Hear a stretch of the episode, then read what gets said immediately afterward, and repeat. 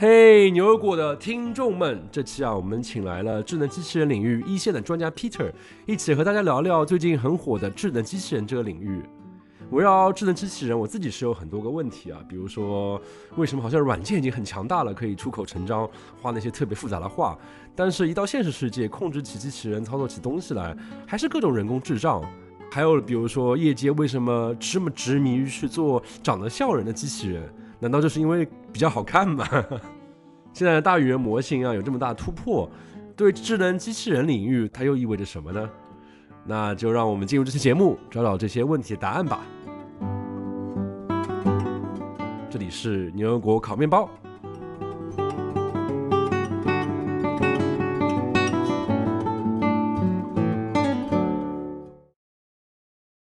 大家好，欢迎来收听本期的牛油果烤面包节目啊！这一期我们又是一期又热点又硬核的节目啊！这次我们找来了 Peter。Coherent 智能机器人中国区的负责人跟大家一起来聊一聊智能机器人这么一个听上去特别 fancy、特别科幻的话题啊！大家欢迎。Hello，Hello，大家好啊，我是 Peter，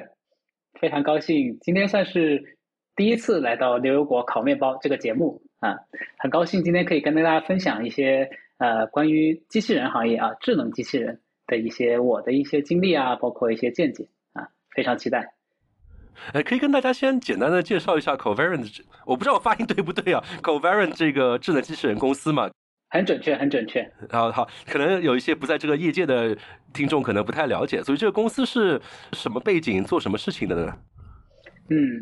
这个是个好问题啊，因为我们公司呢，等于是从硅谷开始啊创业做起来的，所以在国内呢，我觉得最近看到一些微信上的一些文章去提到，比如说 OpenAI Mafia 这些呃很火很火热的一些。一些我们叫 buzzword 吧，啊，这些名词，就炒作热点，对，有一些这样的热点。但是呃，我们公司其实主要做的呢是，大家可以想象把 AI 运用到实地生产中去啊。那主要做的应用呢，其实是做的是物流行业中的智能分拣啊。就大家看到那个视频里面一个传送带，然后很多工人在那边把垃圾袋捡出来分到什么地方，还看到流浪猫把它救下来那种东西吗？啊，对，但救流浪猫这个呢，好像还并没有出现。但是，呃，分拣，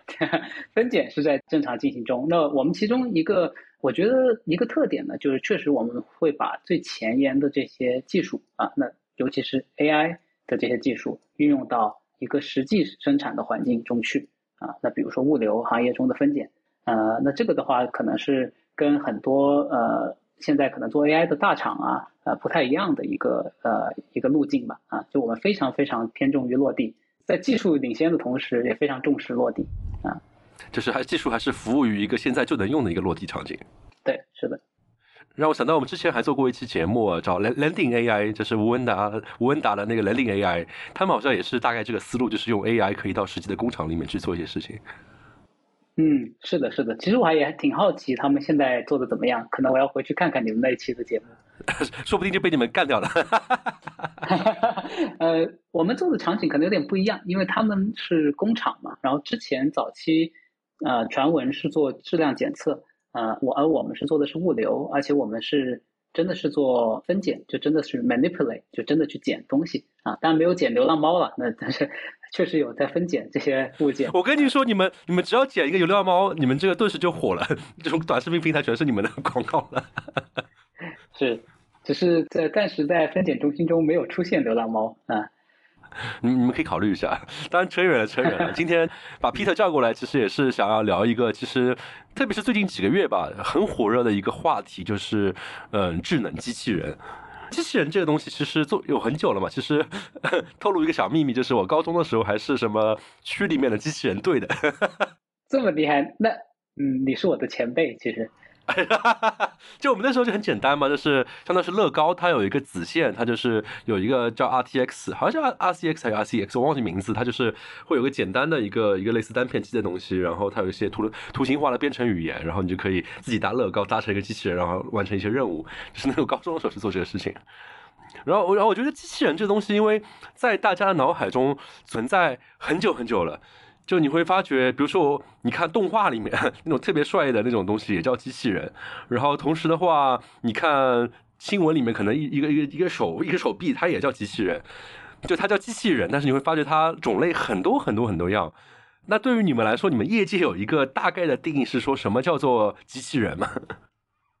嗯，这个是个非常好的问题，因为它的定义确实非常非常广。呃，你问不同的从业者，其实他会给你不一样的答案啊。那比如说，呃，我们有首先有移动机器人，对吧？呃，有这种在呃酒店里帮你送餐的这种其实是移移动机器人。比如说在物流场景中也有，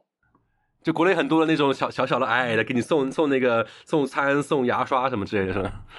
对，这种。它确实也算是机器人，它是移动机器人啊，呃，那在物流行业中也有这样的移动机器人，它可以把货柜搬来搬去啊，它也是一种机器人啊。那包括我们路上看到的，现在开始看到的一些自动驾驶车，其实从广义来说，它也算是一种啊机器人啊。啊，这个这个也算的吗？就我我开特斯拉，我开始自动驾驶的时候，就是机器人，就汽车人变形了吗？开始变成机器人了吗？对，其实自动驾驶车其实是可以算成一种。呃，那当然就是还有就是刚刚提到，就是说，比如说传统的，我们说已经存在几十年，真的在工业界用的很广的这种工业机器人也是存在的。这种啊，一般是在比如说造车这样的一个行业，在一个流水线上啊，它一般来说就是只有一个手啊，一个机械臂，我们叫它，它尝试去做一些固定的一些动作、固定的轨迹，重复的去做这样的一些任务啊。就是看到新新闻里面一个传送带，然后一个个手，这个手拿拎起来，那个手来喷漆，是这个东西。对，是的，是的。那总结上来说，其实你可以叫所有可以帮助或者替代人去做一些在物理世界中完成一些任务的一些自动化机器，你都可以叫它为机器人。啊，当然这个其实是一一种定义了，它的定义确实非常非常的广啊。那那我们可能，因为刚才你也提到嘛，你可能是一些具体的落地的这样的生产相关的一些一些场景吧。那像这种场景的话，我有一个疑问呢，就是刚才你也提到了这样的一个一个手的这样的一个工业机器人，其实存在了几十几年、几十年了。那么你会发觉最近一些年，那个智能机器人这个概念，就会这个词被越提越多。同时，他说那个智能机器人看上去也也还是只是一只手。不是一个真的像像什么什么机械机那种那种人的样子，同样是一只手，那么这个手和之前传统的手有什么区别呢？它的智能在哪里呢？嗯，确实，最近来说呢，智能机器人是一个比较新的一个概念啊。就刚刚说，一只手是一个存在了几十年啊，尤其是在传统行业，用途其实非常的广泛一一种机器了啊。那它一只手的意思是什么呢？就是它嗯没有眼睛，也没有脑子。啊，它基本就是会重复你给它的一套呃动作，去重复成千上万甚至上百万次。那我们以造车为例子，以造车为例子的话，就是呃对，基本去把一个固定大小、固定呃形状的工件啊，去对它进行一些固定的处理啊。那为什么最近又有智能机器人呢？大家可以想象，当你这个场景变得更多样的时候，那比如说我们到了物流的场景，那你需要捡的东西可能是多种多样的。它不像一个车，可能它某个零件它就长这个样，对吧？今年它这个零件肯定就长这个样了。呃，像物流的话，它可能每年你都要捡各种各样不同的商品。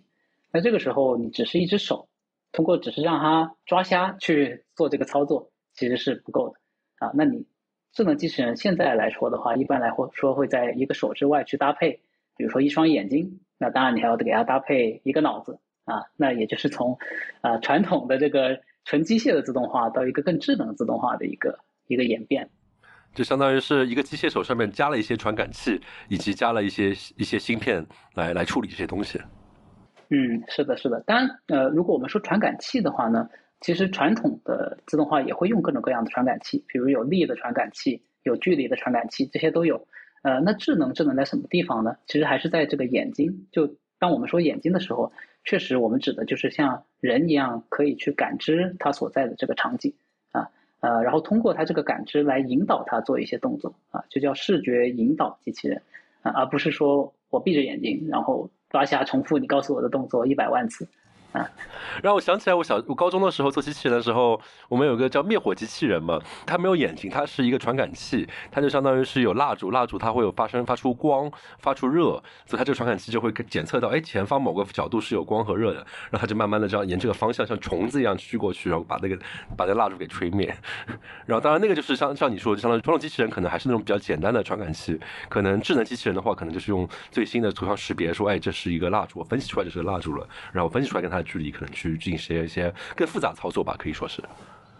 对，可以这么说，嗯，包括可以应用到更新的场景中去。可能下次你可能不是要吹灭一个蜡烛，啊，可能你要去灭火，对吧？那可能也可以，因为我可能识别的东西是相似的，嗯。嗯，那这样的话，我的理解就是，之所以智能机器人、机器人就是那个刚才我们就是定义一下，就是有一个手加上一双眼睛的这样的机器人出现。它的原因一方面可能是技术的进步嘛，另外一方面的话就是似乎好像它比传统机器人可以做很多远多于传统机器人的那些应用场景。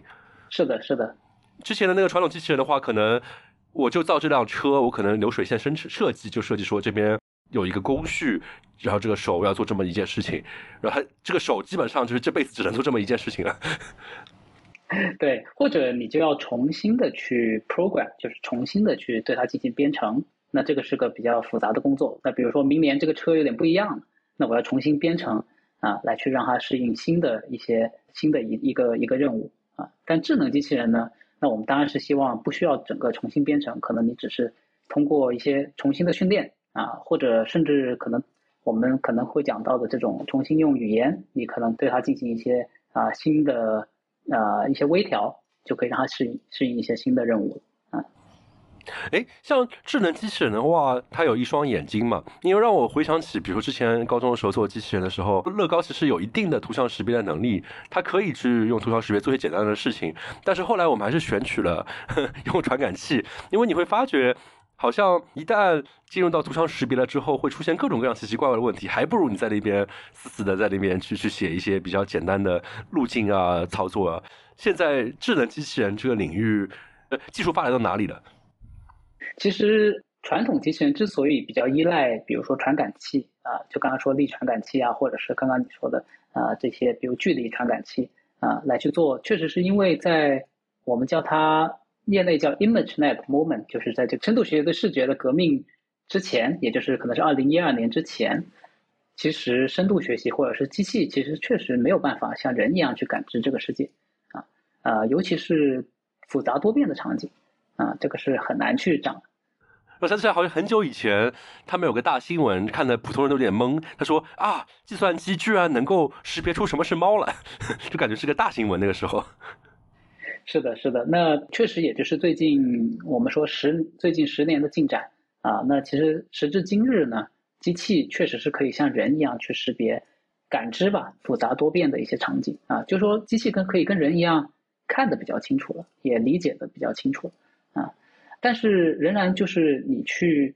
把机器人投投入到实际生产中去，会仍然会有很多很多的难点啊，那比如说啊，你看完之后，那机器。人总要对这个东西、这个场景去做一些事情，对吧？那你如何控制它，以及它在跟物理世界中交互中可能会产生各种各样的一些长尾问题啊？我们叫它长 long tail problem 长尾问题，这些都需要被解决啊。你可以举一些具体的例子吧，因为你刚才提到说，呃，物理场景下面会有很复杂的、没有想到的事情，包括又说跟世界的交互会产生一些长尾问题，有没有什么具体的例子来来解释这一部分呢？对，其实我可以举一个非常。就是我们作为人听起来非常简单，但对于机器人来说并不简单的一个例子。比如说，大家去超市，对吧？那就说我们东西在付完钱之后，要把东西，比如说一个东西放到袋子里，你可能会把一个袋子给放满啊。那这个对于人来说很简单，对吧？八岁小孩肯定也会做了。但是对于一个机器人来说，其实非常复杂的啊。那首先，你买的东西物品形状就会各种各样都不一样啊，然后袋子也各有大小。如果你这么直接放进去的话，人的话可能会考虑，哎，这个袋子里面东西是装多了、装少了，什么东西放上面，什么东西放下面啊？那包括你袋子可能装着装着发现太重了、破了，你可能要换一个袋子。像刚刚说的等等等等这些很细节的问题，虽然都是小问题，但是你把它给一个机器人去做，就变得非常困难就你要把每个问题都定义清楚啊，比如说你要袋子破了，怎么检测袋子破了呢？那比如说哪些物品可以压在哪些物品上面呢？你就要去识别啊。但人的话，这个就是常识，对吧？你谁都可以干。就像这样一个问题，是一个跟物理世界中交互中涌现出来的非常非常复杂的一些呃一些很细节的问题吧。我们所以我们叫它长尾问题。就我在想，就是这一类的问题有什么办法去去概括它们？然后我的一个想法是说，我们现实生活中其实你塑料的东西放在塑料袋里面，它的可能出现的场景和考虑到的东西是千千万万的。刚才你提到了说两个东西谁比较坚硬，谁比较软，然后包括我们总体质量质量怎么样，跟那个塑料袋的质量是有关系的，甚至于说是哪个哪些东西是比较冰的，哪些东西是比较热的，就好像我们日常生活中自然而然的就这么一个简单的把把东西装到袋子里这件事情，就会其实有蕴含着很多的我们没有意识到的考虑点。是的，是的，就是我们没有考虑到一定会被我爸妈骂了 这些东西，你都不会去搞。是的，是的，所以像这种简单的，可能一个八岁小孩能解决的问题，其实对于机器人来说是非常非常困难的。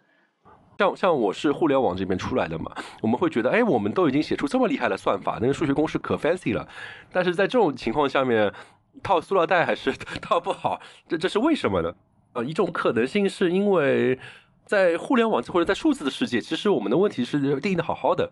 我们可能。我们最终的目的就是把这些视频取出来排个序，放到这么一个固定的地方，这是一个非常非常非常明确的一个任务。虽然他做的做法可能会很复杂。是的，我也来自之前也来自互联网行业嘛啊，我确实深有感触啊。就当时五年前从啊，当时当时还叫 Facebook 是吧？Facebook 离职啊，来到 Covariant，当时其中一个感触是发现互联网解决的问题，就模拟或者虚拟世界中能解决的问题。是相对简单的啊，但是当你把一个从模拟世界中、虚拟世界中的问题放到现实世界中，它会突然复杂很多，有很多你想象不到的一些场景啊。其实物理世界你可以把它想象成一个最复杂的模拟啊，因为你模拟只能模拟物理世界中变量中的一部分，你永远只能模拟一部分啊，你模拟不了所有的变量啊，所以物理世界肯定有一些你模拟不了的变量。你的公式或者你写好的程序定义不了的变量，啊，当你放到物理世界中，这些变量就会成为你的问题。啊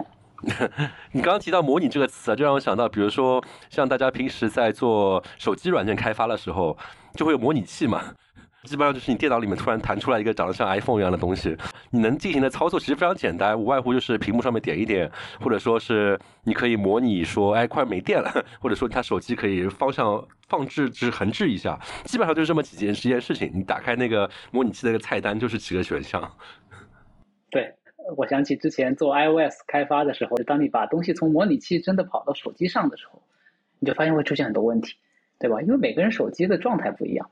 啊，可能这个时候信号不好，那个时候可能它没电，或者那个时候它内存低，就会出现各种各样的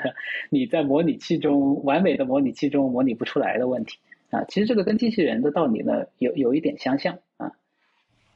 就相当于是机器人开发的时候那个现实的模拟，这不就是个工厂吗？不就是一点空间吗？不就是一个手把那个东西拿起来吗？但事实上你会发觉，真的到现实情况下面，就是哎呀，天气我居然没有考虑，像很多买电车的人会碰到一个问题是，冬天它居然 电量就下降了。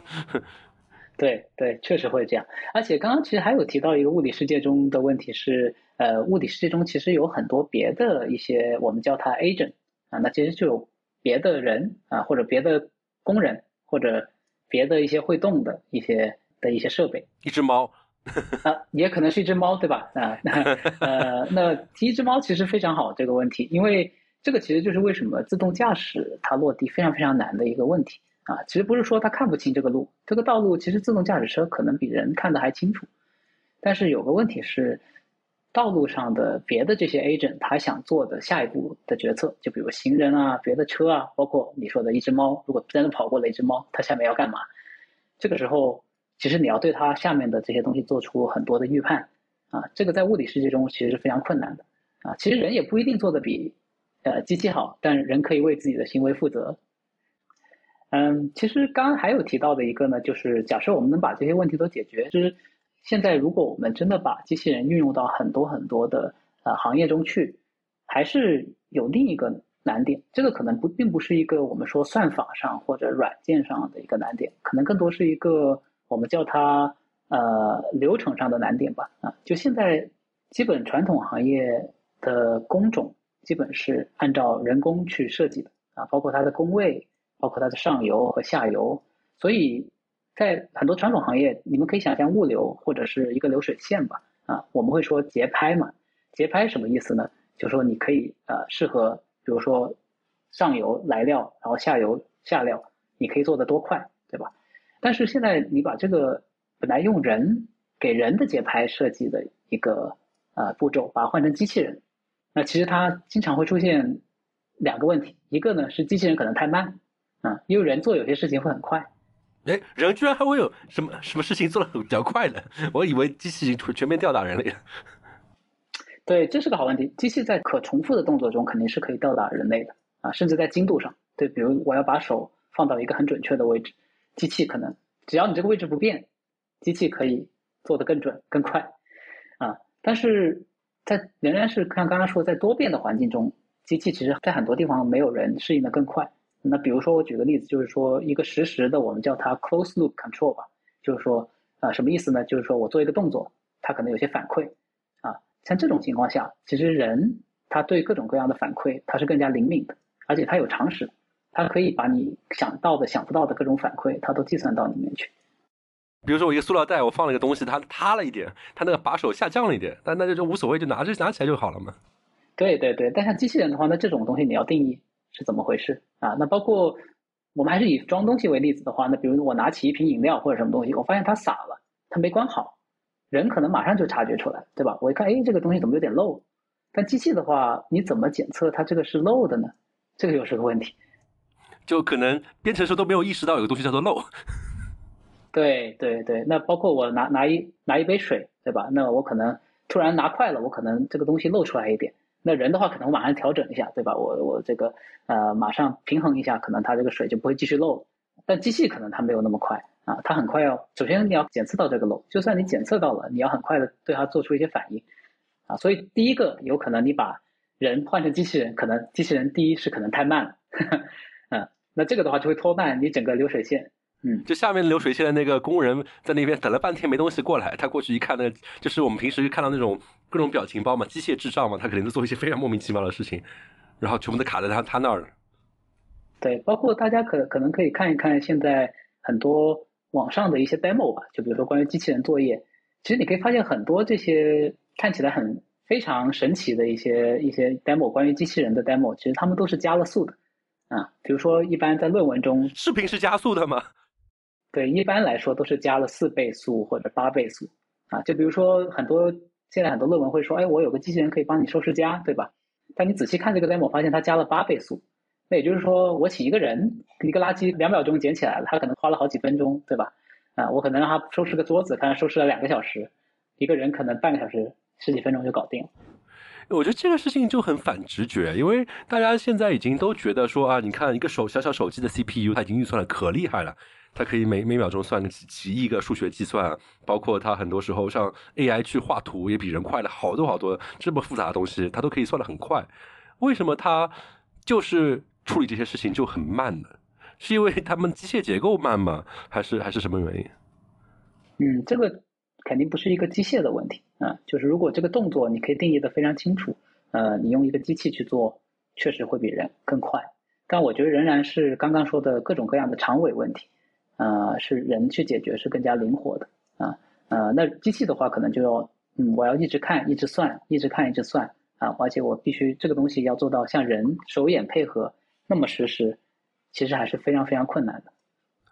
所以他在那边慢的时候，还是一个在计算的过程。对，有些是计算，有一些呢是比如说控制，比如我这个机械手，呃，控制的时候，如果你这里面带有反馈的话。啊，就比如说我并不是说你你这个动作做完就完了，比如说我端一碗水，呃，我光是把它拿起来，赶紧把它甩过去，可能就很快，对吧？但可能你这碗水就漏了一半。那如果说你端这碗水，你不要不能漏啊，那人可能比机器人做的更快，因为人可以保证它不漏啊。让我想起来，就是感觉感觉像是卖油翁，卖油翁不是那篇我们背过这首诗嘛？他就会说，为什么你可以这么快的把这个油给给倒在那个小瓶子里面？他就说无他，但手熟耳嘛。就像是你刚才你提到说端一碗水，比如说这个人他可能是个服务员，他可能很熟练，他就可以端端水走到你面前，非常非常快，整个过程丝滑体验。但是按你的描述的话，机器人可能就是一个。呃，这之前平衡性不太好的那个一个小孩在那边端了一个水，他可能就是非常小心翼翼的，然后非常慢，就是稍稍微晃一晃，他要等一等，晃完之后再换一换。啊，刚刚说的是太慢了，其实还有一个可能 比较反直觉的问题是太快啊。就如果你真的把一个流水线的某一个步骤换成了机器人，其实还有个问题，机器人可能会太快啊。太快什么意思呢？那就是说，下游的工人骂人了是吧？是，就是说，OK，我我机器人，比如我我可以干二十四个小时，对吧？那但是别的打工人，上游打工人只能干四个小时，下游打工人也只能干四个小时。那机器人干了二十四个小时，是人家六倍的量，但下面并没有那么多人，下面的工序并没有被自动化，没有办法帮他处理啊上游下来的这些呃完成的这些任务。那其实机器人的你的你的这个输出其实跟人一个跟一个人差不多，对吧？虽然我能干二十四个小时，而且我可能干的比你快，但并没有。多出的好处，无就是无奈，这个人类队友太太猪了，是吧？是的，是的。所以真的要完整的呃获取到机器人的好处的，你可能要围绕机器人去设计你整个工厂，或者甚至设计整个分拣中心，你才可以获得它完整的这个好处啊。那就每一步最好都能做到自动化。但这样的话，不就把整个工厂变成了那刚才提说到的那种比较传统传统机器人的场景了吗？就变成了我这个整个工厂，还是我还要计计算每一步做一些特定的事情，然后那这样的话，智能的灵活性不就是没有被体现出来吗？是的，所以现在很多工厂也做不到这样啊。也就是说，我们希望在下下面的这个我们叫它智能机器人，如果有智能机器人的话，我们是否就可以把工厂的每一步都自动化了呢？啊，这样我们才可以获得自动化带来的全部的好处，对吧？可能之前我们可能自动可能只能自动化十个工序中的两步，那可能上游下游都是人在做的。那现在如果可以把上游下游都能自动化，那可能这个工厂就二十四小时持续运行。那这个时候你就可以获得自动化的全部好处了。那现在。按你的说法，肯定做不到这件事情，还是有一些工序会要用人来做嘛？那么在这样的情况下，是不是我们已经看到了机械提供更好的处理，或者说是更低成本的这样的一个花费？嗯，像现在其实也是可以有，呃，在很多地方你直接替代一个人，你只要能够做到，比如说平替一个人，啊，确实你还是有很大的这样一个呃利润空间的啊，因为人确实非常贵。啊，而且这个虽然说刚刚是称赞了很多人的好处，但人也有很多很多的问题啊。比如说，如果对于单一的动作来说，人其实很难做到跟机器一样 consistent，就是一致啊。那我机器可以重复一百万遍，人可能重复个十次他就无聊了，就累了，对吧？所以现在去做自动化呢，每一步骤你能做到自动化都是有好处的，只是像刚刚说的，你要获取它巨大的这个全部的利益。完全的好处，还是有待我我觉得是呃有待推进的一个啊。现在是一个九五五的公司，因为人，所以它是个九五五的公司。等到完全自动化的时候，就是零零七了。对，零零七才是最终的目标，对吧？这个听上去令人发寒呐！就大家的目标是零零七，只是人做不到这个事情，你们人太不行了。呃，但 hopefully。呃，希望做到零零七之后，我们可以享受到自动化带来的巨大价值，对吧？我那人可能可以工作少一点，嗯，这样想一想，爽，你会不会觉得好受一点？呃，政府如果发我钱的话，我觉得会好受一点。这个我觉得确实是一个未来社会的一种可能性啊。你刚才提到就是说太快或者太慢的这样一件事情，就相当于是它原因是因为机器必须要跟人合作嘛。所以说，他们的速度一定是要一致的。但我在想，因为你看着现在的智能机器人这个样子，就是一个手臂，然后，然后，然后一双眼睛，可以这么理解吧？那么有一些工序，我的理解就是，它其实也不一定就是最适合用一双一只手臂和一双眼睛去做。像现在还残存下来的那些用人的那些工序，有可能它可能就是比较适合长成人这个样子的东西去去做的。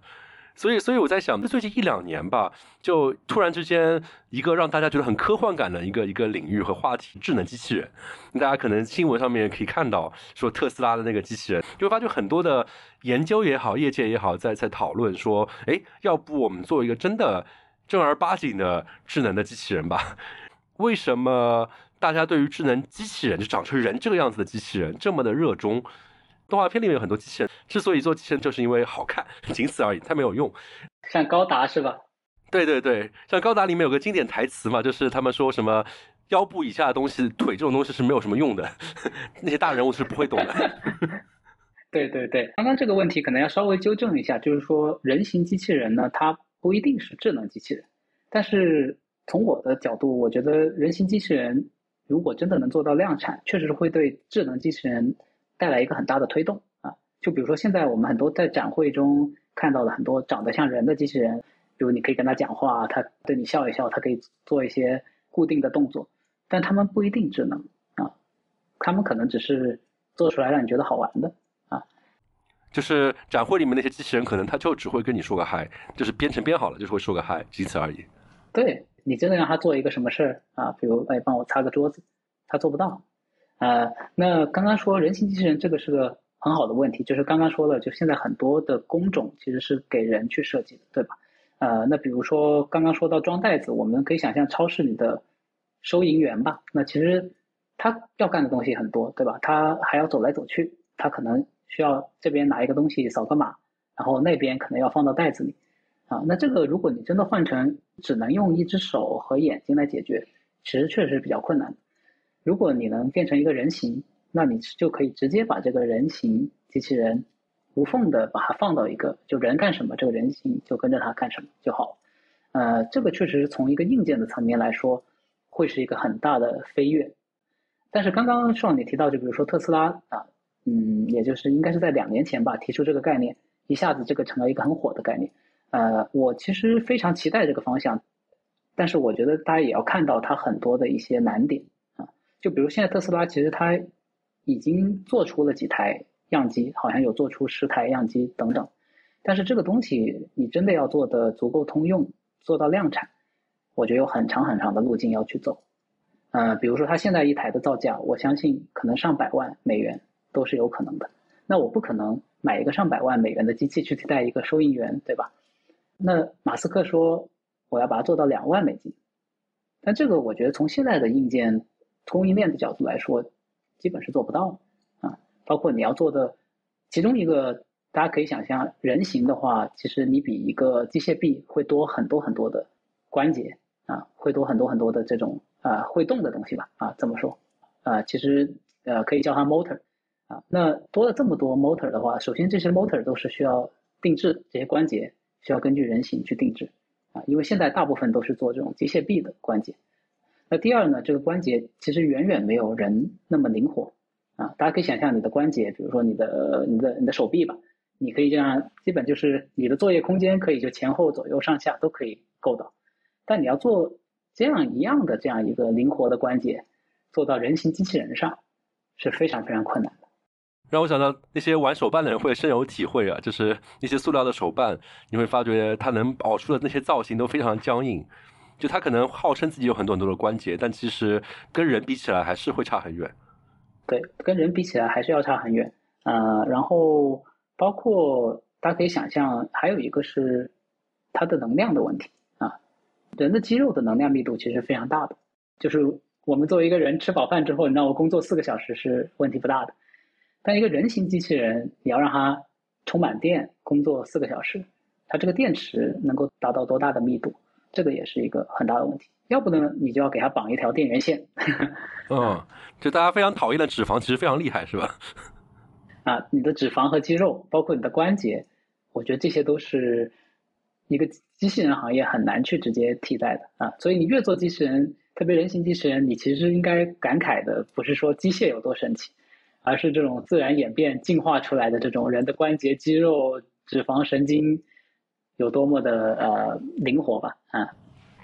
现在我们谈论机器人，它的发展路径还是相当是工业革命时期的齿轮、齿轮轴承这些东西慢慢演变到现在这样东西，包括你刚才 motor 马达，这也是一个那种感觉的东西。但是我们说我们是要用这种技术、这种机械的技术去去模拟人类，就会发觉这是用完全完全不同的一套体系在模拟另外一个体系它平时做的事情。是的，是的，而且在现在很多行业，根据人去设计并且优化它的这个工序，这么多年之后。你要重新的去对它进行一个升级的话，其实你要做的东西不只是要做的跟它一样好。就像刚刚说的，你如果有一个机器人跟人一样快，这个一般来说客户不一定会买单的啊，因为那那我为什么不用人？人可以解决很多长尾问题啊啊，很多各种各样的 edge case，对吧？你要做的可能是这个机器人不仅要做的跟人一样好，而且还要比人更快、更高效，这样大大家才会去做这样的一个转变啊。嗯哼。怎么？我感觉今天要聊智能机器人，本来我的期待是说，哎呀，智能机器人好厉害呀，未来就在前方啊。但是好像聊到现在，就越来越觉得，哎，跟人比起来，智能机器人就是个渣渣。它又不能对应刚才你提到这么多种的情况，长尾的情况。同时的话，它的它的机械结构又没有肌肉能够那么灵活和好用。嗯嗯嗯，我觉得确实未来确实在前方，只是说它并不会马上到来啊。我觉得它肯定会到来的，只是说啊，比如刚刚说到人形机器人。我是还是看好，就说在将来这个东西会成为一个可量产的的硬件啊，而且我是非常希望有人或者有公司能够推动这一步的啊，因为当你有了这样一个通用的硬件平台，如果你真的能有一个比如说两万美金一台的量产的人形机器人，我觉得这个基本就是可以说是一个 iPhone 时刻了，它可能就是我们这一代的下一个 iPhone 啊，它对世界来改变。带来的改变可能比 iPhone 还要大，啊，就它会到来，但是很难啊，就是你把它做出来非常非常难。而且我在想，另外一件事情就是刚才提到那个问题嘛，就是做为什么要做人形机器人嘛？刚才提到了一个好处是在于，就是工作场景相当于是你的工作场景就不需要针对一个机械臂去优化了，就是人能去的地方它能去，人能做的事情它都能做。这样的话，大部分场景都是它就是可以向它打开了。另外一个，我觉得我又开始引用高达的梗。好，高达是一个人形机器人。嗯，对对对，或者是高达和 EVA 动画作品，他们一开始设计机器人的初衷还是因为这个东西帅嘛，帅的话玩具可以好卖嘛。但是后来那些编剧也发觉一个问题，就是就真的好像腿是没有用的东西，他们需要自圆其说嘛，所以他们就自圆其说的一个方法是说，呃，人可以通过直接脑机交互，可以直接去操控他们，因为机器人长的是人的形状，所以说对于人来说，让他去做一些任务是更直觉的，就是比如说你要去。编程的时候说，哎，你这个机械臂把那个塑料袋装好，你可能还要想想，哎，机械臂怎么去解决这个问题？它是个全新的问题。但是假使一个人的机器人说你把这个塑料袋装好，他可能说，哎，我这么做你也这么做就好了。嗯，对，这里其实提到了一个呃一个研究领域吧，啊，我们叫它呃 imitation learning，就是一个模仿学习啊。那其实如果你这个工序是基本一对一可以对应，就机器人要做的工序跟人做的工序是基本可以对应上。那其实理论上，你可以通过模仿人做的东西来去控制这个机器人，啊，这个确确实会是一个，如果能够有这样一个人形机器人，并且它能模仿人，就是这两个刚刚说的都是两个现在正在有很多公司、很多科研团队正在努力呃攻关的两个领域，一个是人形机器人的硬件，一个是如果你有这样的硬件，怎么样让它更好呃模仿人的动作。去很快的让它达到一个人一样的一个，就一个熟练工的一个一个效果。这两个如果能做到的话，确实很多的一些工作都可以很快的被替代啊。但是这两个今时今日确实还没有实现。而且我之前好像记得以前看到过一个一个挺有趣的机器人，它不是人形的，它相当于是模仿厨房灶台里面的那双手。就是它也是，它还是个机械臂，但是它把它做的非常的灵活，类似于双手。然后它的炒菜的过程就是让普通的厨师去去烧一烧，然后他去看。然后像你刚才说的业界那个领域，就是说他去学这个手是怎么操作的。对对，像这种其实，在业界倒是从硬件上一个非常常见的一个设置了，就是一个双手配合的机器人。那像这种的话，那就是说我们把刚刚说的腿。给省略掉，或者腿的话，它变成轮子，对吧？它腿可能它只要能够动到你这个灶台上就可以了。然后，但是它有一双手，啊，还有一双眼睛，来去看啊，来去操作。因为现在很多工序是双手要配合啊，手眼需要配合的啊，那就把这个腿的问题先省略掉，我们就只解决手眼配合的问题啊。这个如果能做到，确实也是可以解决很多很多问题的。但是为什么这样的东西没有很广泛的被应用呢？我觉得仍然是回到刚刚所说的这些长尾问题上啊，就比如说你刚刚说灶台，灶台是个很复杂的场景，对吧？人的话，这个灶台上什么东西打翻了、倒了或者脏了，它很快会识别出来。煤气泄漏了。啊，煤气泄漏，对，人还可以闻出来，对吧？这是个很好的问题，就是机器人闻不到这个煤气，因为煤气是给人设计的，它里面加了一些臭味在里面，对吧？机器人你怎么检测这个东西？我要加一个一氧化碳检测器了，就是像这个这些的话，都是呃你要去替代一个人，但并没有那么直观，替代人可能出现一些你想不到的问题吧。我刚才有想到，就是之所以做人形机器人，就是因为它可以通过看人来学习说怎么注意这个问题嘛。但是刚才我想到灶台这个例子，他可能看到一个人在那边闻了一闻，鼻子动了一下，他都不知道什么是闻了一闻，他鼻子动了一下，皱了皱眉头，就开始跑路了，就把火给关掉了，他就很困惑，你在干什么？对，机器人可能再过去看一看啊，然后但是这个东西可能是他理解不了的一个场景啊。对，确实这个困难是困难，但是我觉得这样的一天呢，我觉得是在未来是会到来的啊。就希望大家不要灰心，呃，努努力工作，说不定这一天就来了，大家就可以干少点事，干少点活，是吧？对，像像机械这边可能还是比较比较困难吧，因为毕竟你要让齿轮。产生那种胸大肌的拉伸的效果，可能还是不是我们这些搞互联网或者搞计算机的人领域的人能够去去解决的事情嘛？但是就你刚才说的第二个点，就是它可以学习人类这一点，现在不是很火嘛？就是 OpenAI 也好，ChatGPT 也好，大家发觉至少在数字的世界，它把人学的好像了。就它可能画一幅画，你完全不觉得它是一个计算机所画出来的。包括它学习人说话，他说可以说的很好，它可以一个整个对话的都跟你对答如流。学习人在怎么操作这个事情上面，是不是可以用同样的技术，大语言模型来来得到一个突破的？现在大语言模型确实是对智能机器人或者广义来说机器人自动化领域带来了很多的一些新的思考和想法啊。当然，首先用语言来去控制或者去指挥机器人，这个不是一个全新的想法。这个其实在过去的几年，在有深度学习这个突破之之后。其实很多的研究，呃，研究里面其实已经对它进行一些探索，啊，但是之前大语言模型之前为什么这个啊没有形成很大的突破呢？那是因为之前啊语言模型其实很难对啊你的一些语义，包括一些比较简单的推理，包括很难去做一些很难去理解到你的一些常识性的问题。可以举个例子吗？我们可以举回我们刚刚的这样一个例子，对吧？那比如说，我们要把东西捡到袋子里，在超市里买东西，对吧？比如说，我先要捡个捡个苹果吧，啊，那这个苹果的话，呃，像人，如果你这个苹果坏了，那人可能就不会去捡，这是个常识，你都不用跟这个 人去说，对吧？但机器用传统的方式，你可要跟他说，就说这个不要捡坏掉的东西，啊，但坏掉的这个概念，其实在大语言模型之前，它是一个不那么好理解的概念，那你可能要标注一些。坏掉的苹果的数据和没坏掉苹果的数据，告诉他这个是坏掉，这个是没坏掉，对吧？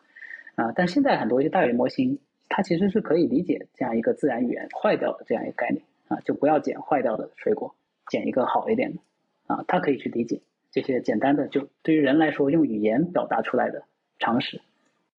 就大语言模型它见多识广了。对，就是见多识广，而且它会有一些嗯。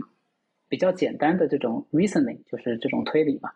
像之前你去控制一个机器人，可能你要把指令写的非常非常的清楚，对吧？但是比如说你有大语言模型，那比如说我们想象以后在有家用机器人的时候，我其实可以说我渴了，那我就希望这个机器人可以去给我倒杯水，对吧？啊，但是传统的这种语言模型。就是在大语言模型之前没有推理能力的时候，你可能要跟他说：“OK，你要先到桌子旁边，然后把你的眼睛抬起来，看看桌上有没有水。有水的话，啊，你要去哪里把它捡起来拿给我，对吧？那大语言模型希望我就可以说我渴了，它就可以给我去拿杯水，它可以自动去推理出像嗯下面这些指令。对，像以前玩的那种逻辑游戏，什么冰箱里面有个大象，你要取出水要分为第几步？什么先把大象拿出来，再把水放回去，放拿出来再把大象放回去。之前的那些智能可能就是需要你一步一步说的很明白。但是大语言模型了之后，就有可能说是我只要说一个非常抽象的一句话。嗯，而且说不定你可以跟他对话，对吧？可能他给你拿杯水，你可以说，其实我想喝可乐，你可以跟他对话，他可能就去冰箱给你拿可乐。其实还有一个有意思的点呢，大语言模型它不只突破的是语言，其实还有一个，呃，你刚刚说到 AI 作画嘛，AI 作画这一块其实是一个我们叫它多模态的一个突破啊。那也就是说，现在大语言模型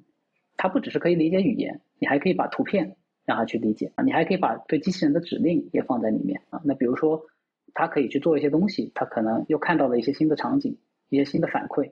又把它输入到这个模型中，因为它不只是语言了。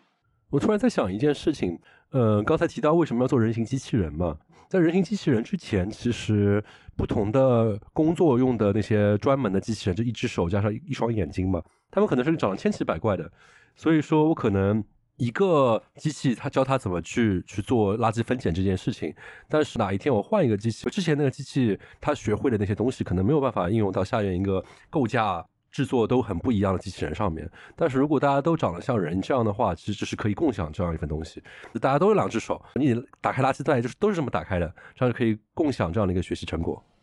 对，这也是一个非常有意思的一个想法。如果我们现在有足够多的。人形机器人啊，它可以给我们采集足够多的人形的数据，或者甚至我们就直接让现在啊在流水线上的工人去带一些传感器去采集，就是作为一个人形机器人可以怎么去做动作的，就是啊 的这样一些数据。工厂里面拧拧螺丝拧出了一种动作捕捉演员的感觉。对的，对，就是大家都是不只是在做工作，还在教呃人形机器人啊，那确实。人形机器人，我觉得另一个特点就是它可以有一个比较统一的硬件平台来去收集这样一些数据啊，因为人形无非就是两只手、两条腿啊。那我们如果能够做到这样一个统一的平台，那也就是说，比如说工厂 A 收集的数据，工厂 B 的机器人也可以拿来训练。在这样一个情况下，其实会对智能机器人带来一个极大的推进吧？啊。回到刚才的那个大语言模型那边啊，就是刚才你提到说大语言模型可以理解更抽象的概念，包括它可以多模态的去去做这些事情。那我问题就是，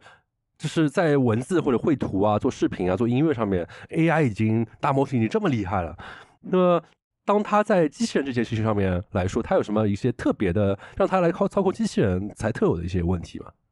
嗯，就是首先我是觉得，呃，现在大语言模型去替代一些。我们说带有创造性的工作，会比一些我们说一些搬砖的工作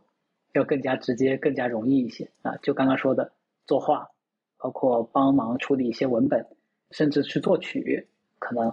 替代这样的工作可能会更容易。反而搬砖的工作会更难啊？为什么呢？那就是刚刚也提到，就是这些长尾问题非常非常复杂啊，你会遇到各种各样奇奇怪怪的事情。但是我觉得大语言模型它可能提出一个呃。新的一种思考方式吧，啊，就是这种多模态啊，我们可以把多模态的信息全部都放到一个统一的大模型中，让这个大模型在这里面去提炼出一些呃知识结构，而不是让我们人去一一的去编程、去写下这些具体的这些指令和规则啊的这样一个范式啊。就比如说以前，啊，以前我去呃要要去教，比如说一个机器人常识的话，非常非常难。啊，因为人的常识太复杂了，我可能要一个一个跟他说清楚。那现在我们当然是希望可以把一些，比如说物理的信息直接输入到这个大语言模型中去。我告诉你，这是你看到的东西，你的深度信息，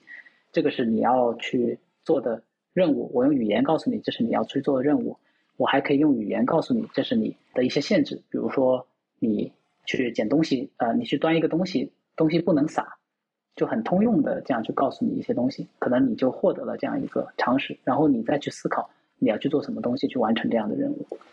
就相当于是以前的机器人是一个四岁的小孩，长着一身肌肉过来，然后你给他培训就可以上岗了。现在相当于是你先招了一个本科毕业的，然后再说你来做这个事情。是的，是的，啊，当然只能说这个是一个本科毕业的，但是只会考试的人。他并不会控制自己的手脚的毕业生啊，所以你还是要通过跟他通过对话去教他怎么用他的手，怎么用他的脚，那那那再换一下我的比喻吧，就是一个瘫痪了二十年，本科毕业，但是一直坐在轮椅上的这样的一个人，突然之间任督二脉被打通了，然后这样的一个人，你把他招过来帮你做工作，可以这么说，可以这么说啊。然后你在通过对他的对话啊，跟他的对话中去告诉他怎么去做各种各样的事情。当然，就说现在的话，呃，现在的大语言模型其实多少带一些我们说所谓的常识了啊，就比如说你跟他说。不要捡坏掉的东西，坏掉的东西它多少啊是可以懂的，特别在多模态的这种环境中，它是知道什么是坏掉，怎么什么没坏掉啊。但是他可能碰到问题就是，哎，我的手怎么用呀？他我的手怎么想一想，它就弯起来了呀？是的，是的，就怎么把手接入到这种模型中去？现在是一个非常新的研究领域啊。就是我告诉你，去给我端杯水，他是可以理解这个概念，但他具体怎么走过去，怎么把它端起来？这个是一个呃非常新的研究领域，呃，其实我就开开个脑洞啊，就是他既然已经见多识广，看了这么多人的视频，那是不是他可以通过视频里面的图像来来学习？就是哎，你看视频里的这个人，他有个手，他这么剪了，哎，我有个手，好好巧，要不为什么搞一下吧？嗯，这个其实确实，呃，它不是一个全新的 idea。其实之前有很多人会想，我来通过呃网上的视频，因为网上有很多，比如说大家做家务的视频，对吧？我拿出来，呃，给我的模型去过一下，看能不能能不能让他学会做家务。这个只能说现在还没有做到一个很好的效果吧。呃，其实之前有看过一些论文，有去做一些尝试，但是仍然是刚刚所说的，比如说每个人的家都不太一样，然后家里每天放的东西都不一样。你去请一个人去做帮你做家务，跟你请一个机器人做家务，这个两个出来的效果还是完全不可比的。就他看了这些视频之后，可能对一些具体的问题。我们叫 toy problem，啊，就是一些比较简单、比较蠢的问题，可能可以做到，而且可能是以四倍速，就放慢四倍的速度，它可以做到。但是你请一个人，可能很快可以做到，这个还是没法去比的啊。不过确实是个研研究领域。但我在想，大语言模型是不是带来一些新的方向？因为之前可能就是我首选了二十个视频来去看。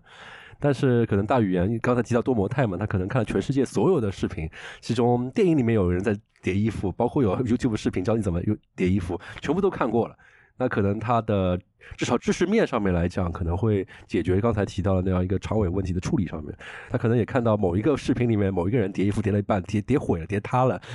他也可能就学到了。嗯，这个确实是的，我觉得是一个有意思的想法吧。但它真的应用到机器人领域，确实它会比。啊，比如说我们说生成这些视频啊，就比如说生成我们的 AI GC 真的生成这些视频，这样的任务要更难。就比如说刚刚说叠衣服叠毁了，你怎么定义毁了？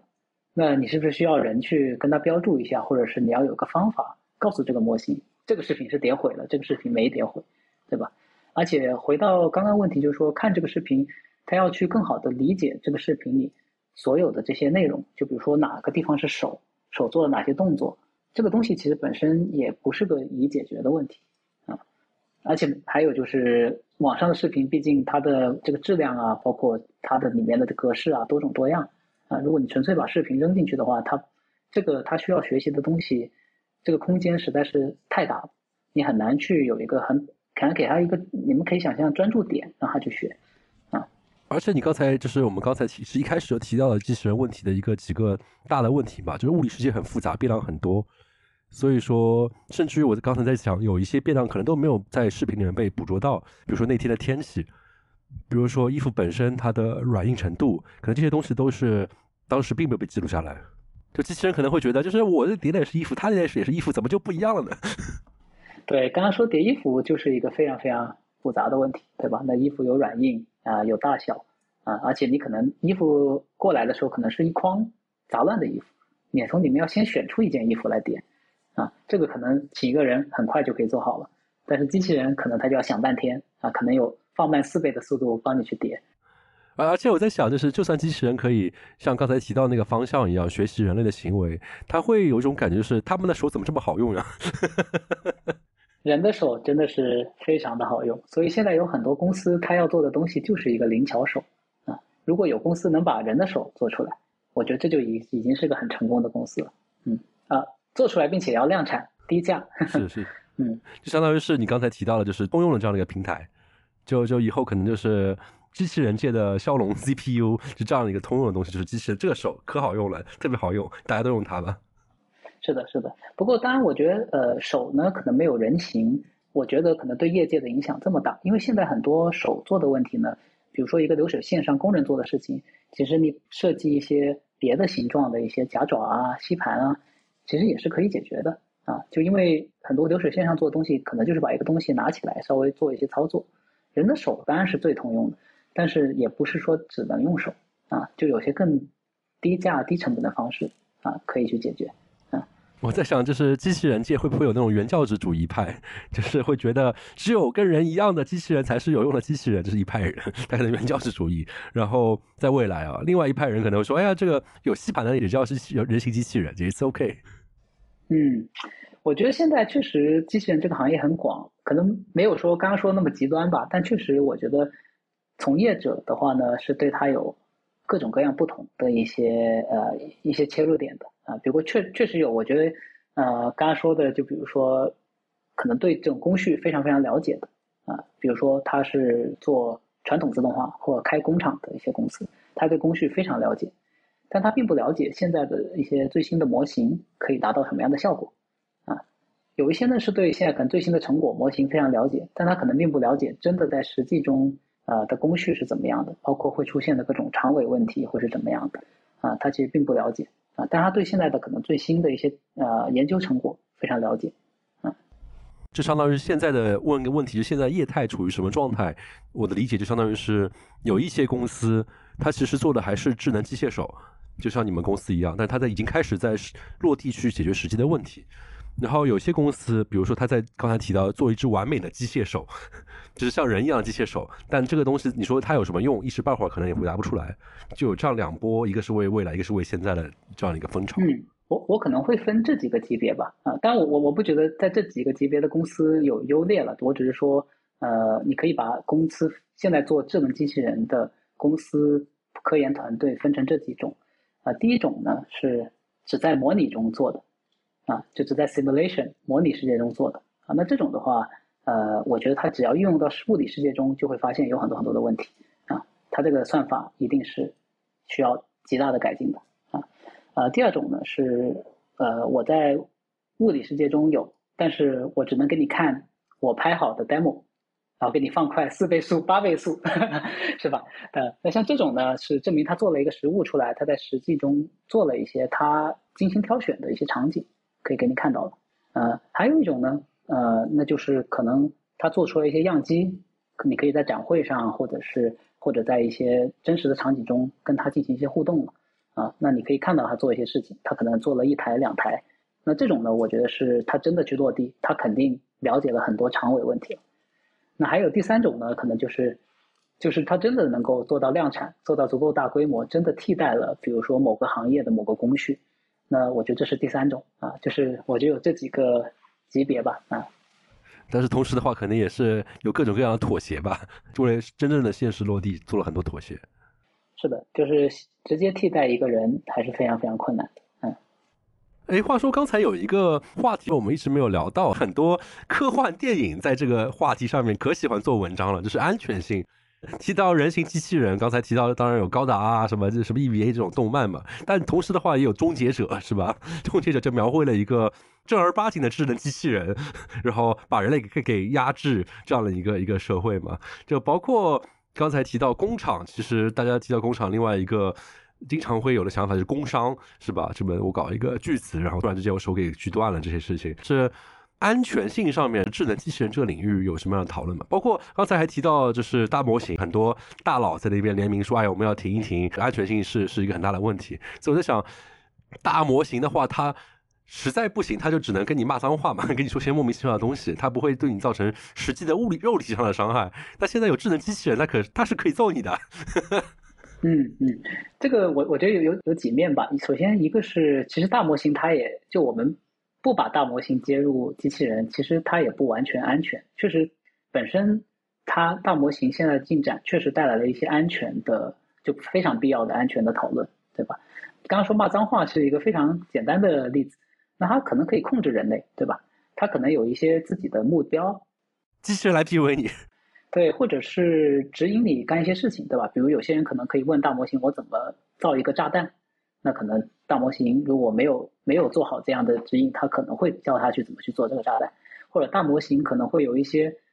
因为它最后这些输出都是有一个我们叫它 objective function 的，都有一个目的的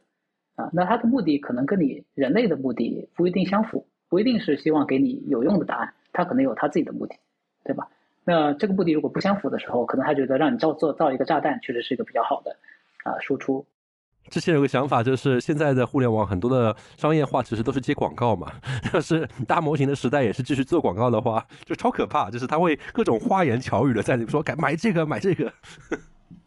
对对对，但坦白说，我觉得现在互联网行业很多这种多少有在发生嘛啊。比如说大家打开自己社交网络看到的东西，其实都是算法算出来的，这个多少其实有在发生。当然，就说大语言模型这个出来之后，可能会带来一些新的安全的一些问题啊。那还是回到机器人吧，就说机器人这个领域，因为机器人毕竟刚刚说的是在，它毕竟会在物理世界中做一些操控，对吧？那这个就确实它就更危险了，因为它真的可以干一些事情。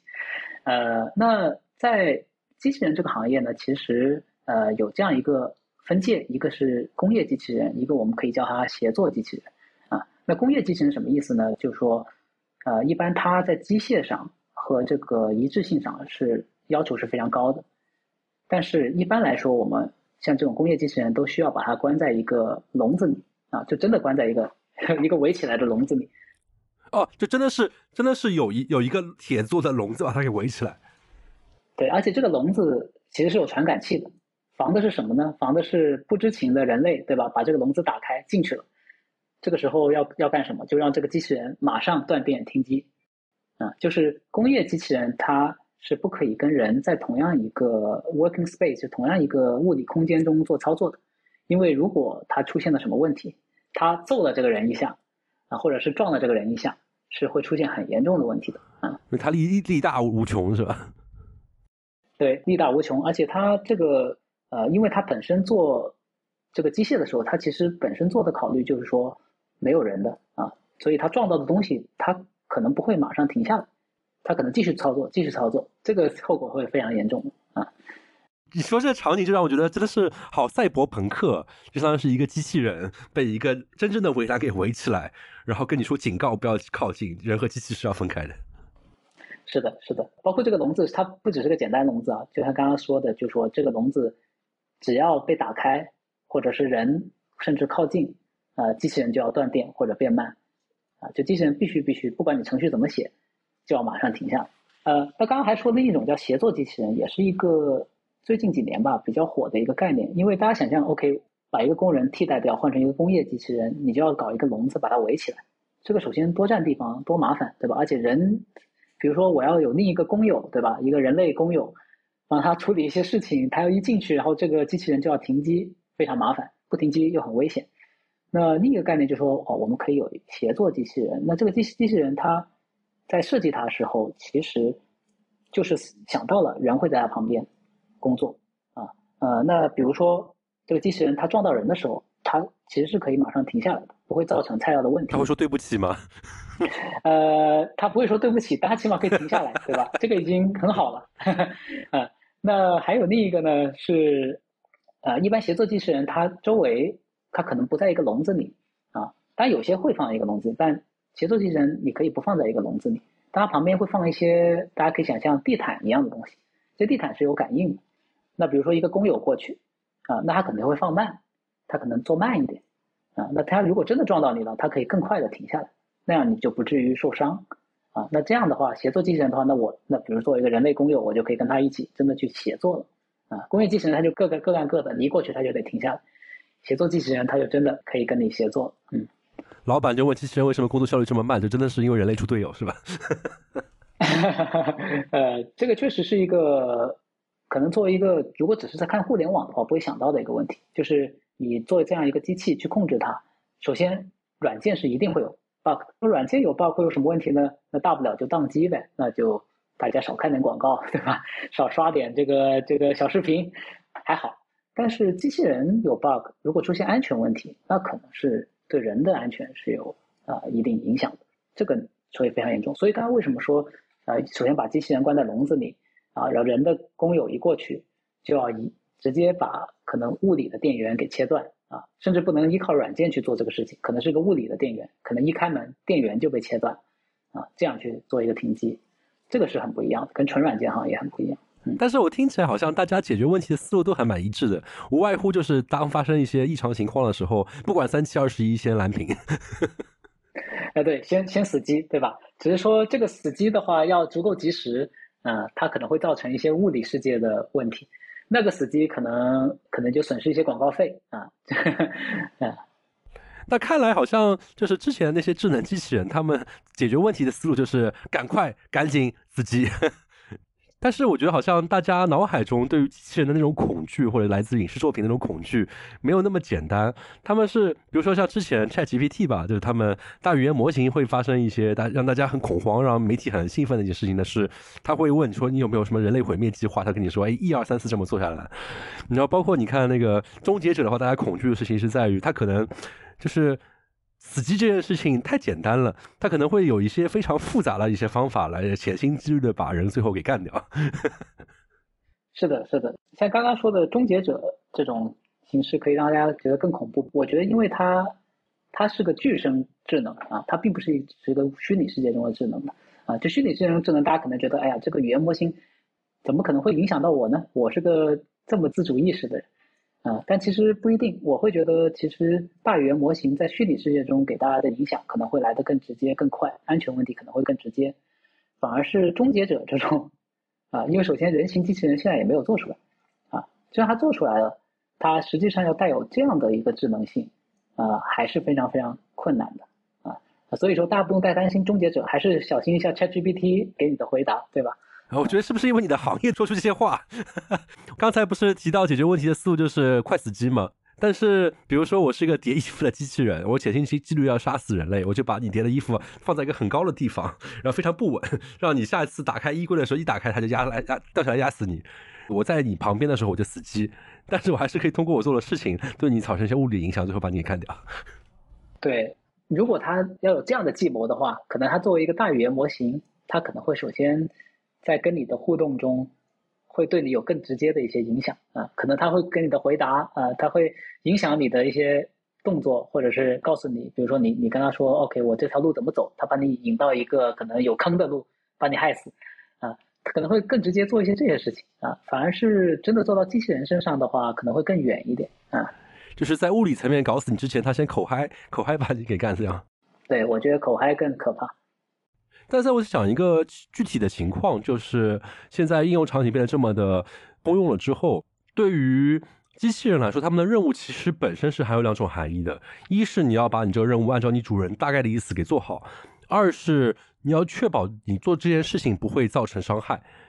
就提到一个普通的一个呃人类的话，他帮你去做家政，他肯定会一边叠衣服一边想，就是我不会放在很危险的地方。然后不会出事情，但是一个就算没有恶意，但只是因为没有写好的一个智能机器人，它可能就是只考虑了把衣服叠好，没有考虑它会对环境造成的伤害。像这样的话，还是会造成一些安全性问题，并且它是不会，它是不能被人在旁边就关机这件事情解决的。确实，呃，这个可能跟刚刚说的这个常识性问题很像嘛，啊，就如果你雇一个人，他可能会想到很多呃一些常识。呃，比如刚刚说衣服不要放在太高的地方，或者这个东西放的太边了，它可能会掉下来。啊，像机器人的话，除非你在模型中有这样的一个逻辑，或者你直接控制它不要这么做，啊，不然它可能会发生这样的事情。嗯，确实，嗯，就要变成法律上的意意外伤人杀人事件。意外杀人，但这个你也没法证明是机器人的锅呀。对，他是他的锅，但是他他不出于恶意，只能这么说嘛。对，那没有恶意。那我觉得就不是他的错。哎呀，我只听你这么说，我现在对人类的未来开始开始开始有些担心了。嗯，当然了，我觉得这个呃，就是具身智能对我们产生真的物理世界威胁，我觉得呃可能会比就是说现在在虚拟世界中对我们产生的威胁可能要来得更远，要更远一些。嗯，因为虚拟世界中现在 L M 已经植入到我们很多生活中了，而且我们现在其实每天看到的信息多少是。哦，可以说大部分是被算法控制的，呃，所以我会对虚拟世界中的这个更担心。这是这甩锅是吧？对，先先甩锅。但但我在想，就是虚拟世界的这些大模型，可能因为它发展的比较快嘛，它没有刚才提到的长尾问题，它也没有什么机械结构和人类肌肉的那个那些问题，它可应该是发展比较快的。所以说，可能他们会更先去解决了如何让 AI 知道什么是伤害人类这件事情。那么以后到机器人这边，可以直接用这些东西来运用到机器人上面了。嗯，确实是的。当然，就是还是有，因为机器人毕竟它是个机械。机械它，比如说它的力度，就是它的这个，它可能是会，呃呃，它的力气可能比人大，对吧？那可能人这个打你一拳没什么，但比如一个工业机器人全速打你一拳，这个对你的伤害是肯定会更大的。嗯嗯，我突然明白为什么马一龙和马扎要来拳拳击比赛，可能是为了未来机器人做准备吧。人形机器人对，因为他们应该应该让他们每个人造一个人形机器人，再做一个拳击比赛。这个才是科技大佬应该做的代理人战争。对啊，人拳击比赛对吧？嗯，哇，想想就好酷啊！但你怎么证明扎克伯格不是机器人？呃，我怕我们说多了，这期节目在海外就上不了线了。我只是提出一个问题啊，嗯，没说是，也没说不是。那最后一个环节啊，就是我们我们很多时候做这样一些领域型的节目，都会问这样一个问题：，嗯，你对入行的人有什么建议吗？特别是像你是一个从互联网进入到这个行业的人，在这个行业做了这么多时间了之后，你有什么样的心得和感悟吗？啊，首先，我觉得从互联网到智能机器人这个行业，我觉得遇到的问题的难度是上升了。可能上升了，我觉得可能有一两个数量级，就是这样一个级别的上升，啊，因为首先你要担心的不只是虚拟世界，就是软件算法层面的东西，你可能要考虑硬件，啊，可能要考虑刚刚说的物理世界中等等等等的这些长尾问题，啊，而且如果是在物理世界中出问题，像刚刚说的安全性问题，它肯定是比虚拟世界的安全性问题可能要更直接、更严重的，啊，所以从互联网跳到。呃，这样一个行业中呢，我首先觉得解决的技术问题难的非常多啊，而且当然也非常羡慕就是互联网呃的呃呃的这样一个产业。当然，现在互联网产业毕竟个人认为可能也到达了一个可能红利逐渐消失的层面，大家可能都会想，呃，我能否去探索一些新的行业？呃，我觉得智能机器人确实是一个非常不错的，大家如果说是长期想要去入行啊，想去投资。啊，投资自己啊，投资自己的一个行业啊，因为我觉得它对呃社会或者经济的影响可能会比互联网还要更大啊啊，这个我可能也引用一下这个 Elon Musk 啊，马一龙这个说的一个呃一句话，就他觉得可能人类社会现在发展有两个天花板，一个是人口，一个是能源啊，那因为这两个都。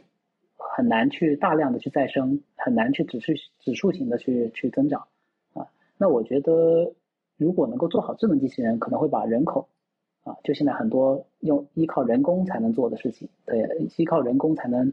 scale up 才能去增长的产啊产业，啊，去把这个天花板给去掉，啊，那这样在这样的情况下，我觉得对人的社会经济的 impact 这个直接影响，肯定是比互联网还要更大的啊。只是说这一天来的没有不会那么容易啊，而且呃，在多远的将来，我觉得这个是一个是一个问题，是需要大家去努力的。就是造高达、造机器人，要比刷造一个造一个你刷刷刷的娱乐的平台，要对人类社会造成的贡献可能更大一点。嗯，我认为是这样的。我觉得这两件事情其实是相辅相成的，因为互联网它能够造成的那些影响当然大，但没有那么大，所以对于从业者来说，你的问题不需要解决的特别的考虑多。就一方面，你你去解决这个问题，它的维度就比较简单；另外一方面的话，就是你这你要解决这个问题，就算没解决好，也没有不会造成什么恶劣的影响。所以互联网的问题看起来就比较简单，然后做起来比较爽。就能力越大，责任越大。可以这么说，可以这么说。当然，我觉得互联网这个行业确实它是个非常好的行业。就转过来之后，你才会发现互联网它呃对于你产品的这种，它几乎没有边际成本。那包括对你产品的 scale up 增长，其实是非常有好处的。啊。当然，就是回到对社会经济的价值来说，其实从互联网出来，再回头看互联网，呃，我其实也是打问号的。像刚刚你说的，机器人、智能机器人给带来的正面价值是否会比一个刷刷刷的软件要更大？那其实我觉得有另一个问题，刷刷刷的软件是否有对社会和经济带来任何正面的价值？这这可能是第一个问题，可能它就是个精神鸦片，对吧？它没有任何正面的价值，也是有可能的。但是播客可是带来巨大的价值的，好吗？播客是个非常，对播客除外，播客除外啊，好，可以，可以，可以，可以，可以，可以，尤其是知识性的播客，是吧？比如说牛肉烤烤面包，是吧？那具体的就工种或者说是在自己在这个业界的能做什么事情来说的话，那么互联网人才能够怎么样更丝滑的切入到这边，能够比较快的能运用到自己的专业知识呢？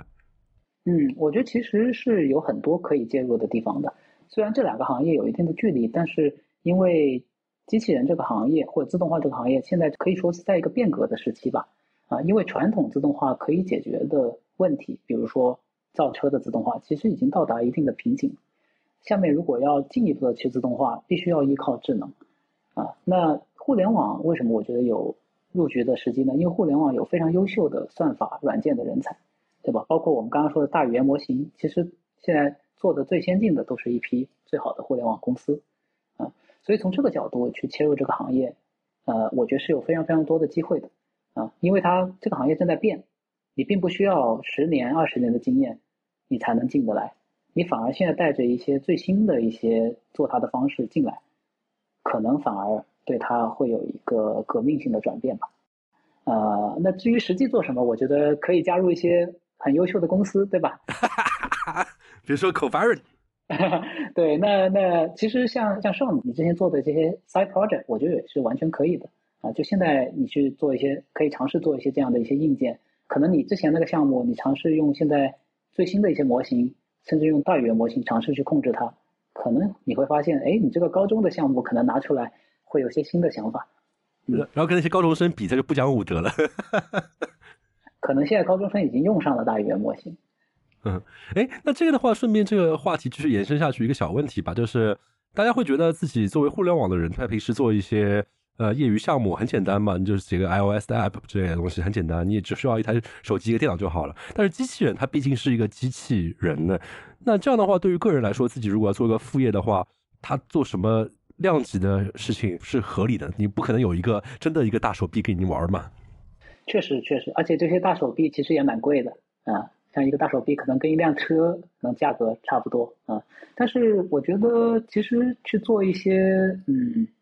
一些比较 DIY 的项目，我觉得还是可以的啊。就比如说啊，你不一定说一定要去搞一台工业机器人放到自己家里去做事情，对吧？比如说你尝试去做一些机器人的小车放在家里，可能帮你去做一些事情。像我之前有一个呃有一位在特斯拉的朋友。他在家里做了一个小车，专门负责把自己家里的垃圾桶拉到路边，去做这样一个很简单很小的项目。但这样的话，我觉得你对机器人的，包括他遇到的问题和他比如感知、规划的了解，你会有一个非常非常细致的了解。像这些是完全可以在家就可以做的。我突然明白了特斯拉那个儿童车这个项目是怎么起来的。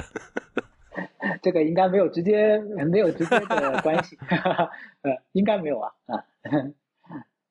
那今天非常感谢啊，Peter 跟大家聊了这么多的智能机器人啊，不论是就它的演变发展，它遇到一些特别的问题，包括特别特别新的，甚至于就是这两天在那边讨论的大语言模型下的智能机器人，我们都有讨论到，然后也也聊了一下他自己作为一个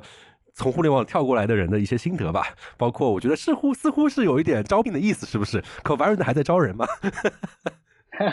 呃，当然是在招，但是自信性播客嘛，我们还是主要关注在这个行业上。呃，首先是非常欢迎大家进入这个行业了啊，然后这个行业当然有优秀的公司，也欢迎大家可以加入优秀的公司。啊，比如说是吧？我就不说了，到时候就贴 link 吧。那非常感谢大家，然后欢迎在各大平台点赞、转发，然后留下你的想法，包括。也欢迎自己在业余的时候可以做做什么叠衣服的机器人啊、倒垃圾的机器人啊，我觉得好像是个很有趣的一个项目。别人在那边写一个没有什么人用的 app 的时候，你说我的我的业余项目是做了一个扔垃圾的机器人，那可是酷的不知道到哪里去了。是的，是的，嗯嗯。那大家后会有期，下期再见，拜拜。谢谢大家，谢谢上。